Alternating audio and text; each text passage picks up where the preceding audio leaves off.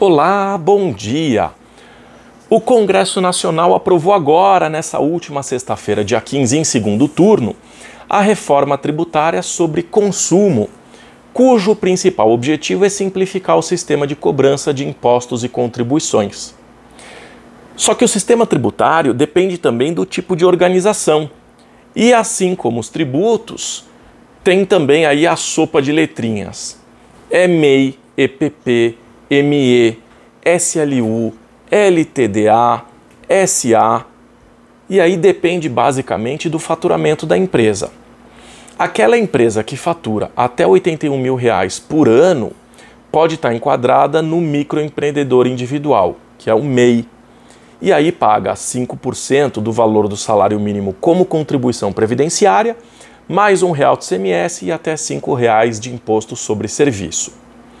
Passou de 81 mil, não pode mais ser MEI. Aí passa a ser uma microempresa, uma ME.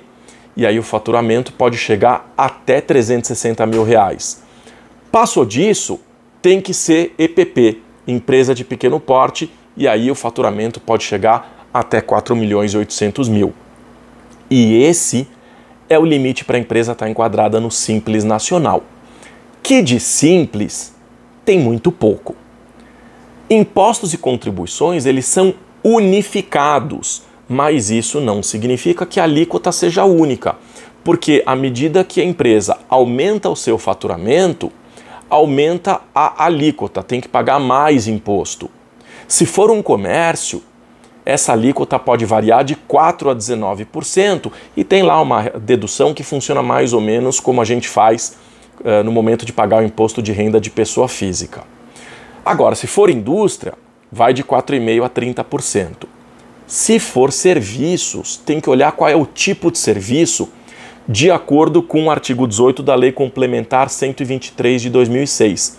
Porque pode ser de 6 a 33%, de 4,5 a 33%, de 15,5 a 30%, 30,5%. Pergunto, parece simples isso? Onde é que está o simples? Vocês não imaginam o manicômio tributário, então, em que são submetidas as empresas com faturamento superior a 4,8 milhões de reais. Aí elas devem escolher se vão entrar no lucro real ou no lucro presumido. E ainda precisa entregar livro comercial, livro fiscal, declaração do imposto de renda retido na fonte, a RAIS, que é a Relação Anual de Informações Sociais, tem que entregar a DCTF, Declaração de Créditos e Débitos Tributários Federais, a Guia de Informação e apuração do ICMS, que é a GIA, tem guia de recolhimento do FGTS, tem que fazer escrituração fiscal, escrituração contábil. É mole. Agora, se vocês não estão entendendo metade daquilo que eu falei até agora, considerem-se pessoas normais. Quem é que entende?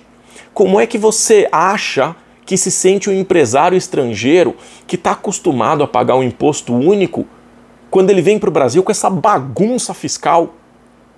E isso gera uma insegurança jurídica enorme. A empresa ela precisa colocar esse risco no preço. E quem é que paga? O consumidor, óbvio. Portanto, uma reforma tributária para simplificar é emergencial. Só que a mudança aprovada é só para os tributos sobre consumo.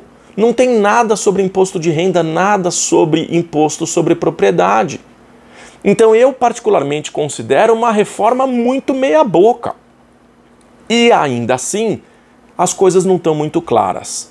O que se sabe até o momento é que as duas contribuições PIS e COFINS vão ser substituídas por uma só, a CBS, que é Contribuição sobre Bens e Serviços. Os impostos sobre circulação de mercadorias e serviços, ICMS e ISS, vão ser substituídos pelo IBS, que é o imposto sobre bens. Portanto, dois impostos viram um e duas contribuições viram uma. Ha, que grande reforma é essa? Além disso, sai o IPI, que é o Imposto sobre Propriedade Industrial. Só que entra o imposto seletivo, que está sendo apelidado aí do imposto do pecado. Sai um, mas entra outro. Pior, não foi definida a alíquota ainda que pode chegar a 28%, a maior do mundo. As mudanças devem começar em 2026 e vão até 2033. No meu entendimento, a reforma deveria prever uma redução de tributos sobre consumo e o aumento sobre renda, de forma gradual, para dar tempo da população, dos empregadores, dos empresários irem se acostumando com isso. E não fazer essa bagunça toda só para o imposto sobre consumo. A sensação que eu tenho é que nós teremos aumento tributário e, consequentemente, aumento dos preços. O nome disso é inflação. Tudo que o governo precisa nesse momento é aumentar a arrecadação. Mas fica a dúvida: será que vão conseguir? Ou será que, de acordo com a teoria da curva de Laffer, no momento em que você aumenta a alíquota, aumentam os preços, a ponto de reduzir o consumo?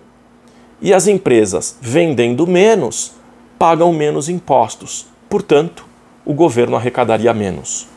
A ver. Desejo uma ótima semana e até o próximo quadro.